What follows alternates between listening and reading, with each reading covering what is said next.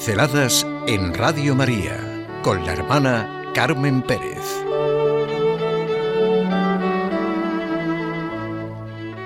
Para volver a casa, lo que realmente tenemos que escuchar y sentir y vivir es la belleza de nuestra fe. Lo que realmente tenemos que escuchar es lo que da sentido a nuestra vida y nos anima a vivir la alegría de Dios, la belleza de nuestra fe que decimos. Cada uno podemos pensar lo que significa esto y precisamente frente al mundo en que vivimos. Leí un libro de Daniel Lu, La fe de siempre y el hombre de hoy, que hay explicaciones, afirmaciones, razonamientos que no pueden tomarse en serio.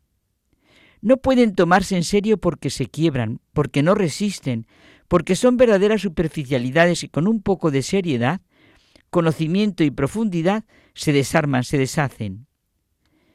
¿Cómo va a explicarse la experiencia religiosa de un San Pablo, de una Santa Teresa, de un Balduino de Bélgica, de una Teresa de Calcuta, por una sublimación reprimida, por un estímulo-respuesta como el de las reacciones químicas de la naturaleza puramente material? Jamás se ha visto que un ateo sostenga seriamente que el hecho de la existencia de Jesucristo se explique por las contradicciones de la vida económica en la Palestina del siglo I y se pueda dar este hecho en función de la lucha de clases, porque está sobradamente clara que es ridículo ante lo que realmente representa la persona de Jesús. Escuchemos con toda nuestra cabeza y corazón al Papa Francisco cuando dice que una realidad muy bella de nuestra fe es la comunión de los santos, porque es una verdad consoladora, no estamos solos. Existe una comunión de vida entre todos los que pertenecen a Cristo. Esta comunión nace de la fe. Lo sabemos. El término santo se refiere a los que creen en el Señor Jesús y son incorporados a Él en la Iglesia a través del bautismo. Por eso los primeros cristianos también fueron llamados santos. Escuchemos sintamos y vivamos de la fe, la esperanza y el amor en la Iglesia. Vivamos de toda la realidad que supone nuestra fe en Cristo y en su Iglesia, la riqueza de nuestra comunión de los santos. Por contraste, lo vemos en nuestro mundo, en nuestra situación, se niegan cosas evidentes.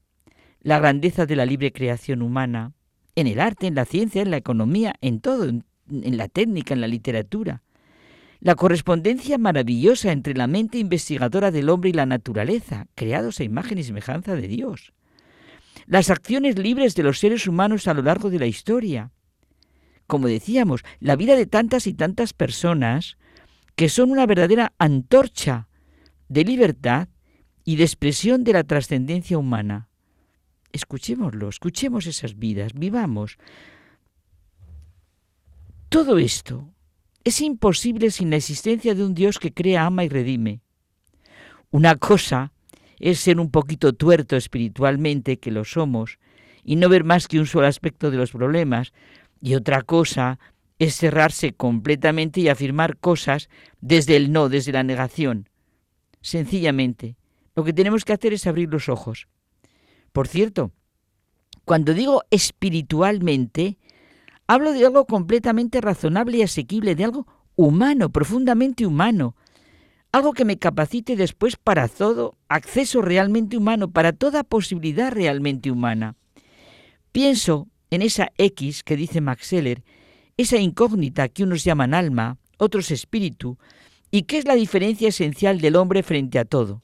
Su manera de estar en el medio ambiente, que lo transforma en un mundo, todo lo convierte en objeto de estudio, de análisis, investigación, su libertad, su capacidad de elegir y decidir, su conciencia de sí. No lo olvidemos y dejemos de escuchar todo lo que nos están diciendo. Esta conciencia de sí que es raíz de la conciencia moral, conciencia histórica, conciencia religiosa. Un católico, lo normal, si no tiene ceguera, es que tome en serio su humanidad, lo que dice afirmar en su fe y que le tiene que producir una confianza y alegría por verse ante esta creación esta vida en la que Dios nos ha puesto? Sin duda no es fácil, pero es magnífica en las posibilidades que continuamente requieren realización en el ejercicio de su libertad y afirmación. Sí, sí, hay que tomarse en serio esa necesidad de, digo entre comillas, racionalizar esta sociedad, darle sentido, escuchar de verdad el sentido de toda la creación y la redención, racionalizar el sentido grande, abierto, humano, de la capacidad del hombre de preguntarse por el misterio, por lo no limitado, de abrirse a ello. Digo que hay que tomarse en serio esta necesidad de racionalizar esta sociedad, que parece que somos racionales, en la que se puede ser feliz y se siente un malestar grande ante lo tremendo de las guerras, de los conflictos, que en última instancia se fundamentan en motivaciones perfectamente irracionales, en la voluntad de poder y en ideologías. La voluntad positiva de un católico es organizar su mundo y librarse de las servidumbres sociológicas que gravitan sobre nosotros. Esa convicción profunda, seria, efectiva, de que sólo la verdad nos hace libres. No pueden tomarse en serio las afirmaciones que se hacen, como venimos diciendo, esas afirmaciones que niegan a Dios, esas afirmaciones que niegan el sentido de la vida, esas afirmaciones que hablan de tantas cosas que nos están haciendo verdadero daño. Dios no nos ha dado un mundo totalmente hecho, nos ha dado un mundo que hacer. Nuestro espíritu creador Nuestras iniciativas y responsabilidades son inmensas. Somos responsables. Hay un bien que yo solo puedo hacer. Para eso he nacido. Lo más grande que hay en nosotros es el hecho de someter nuestra libertad a los imperativos de los valores superiores, en una palabra, al amor y a la redención de Dios.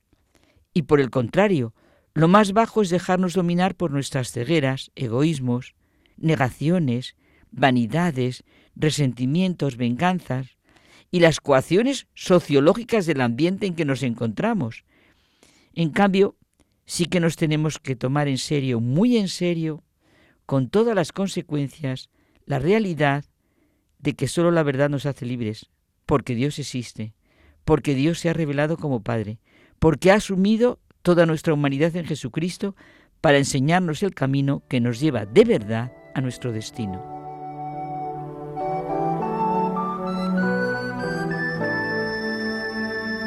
Pinceladas en Radio María con la hermana Carmen Pérez.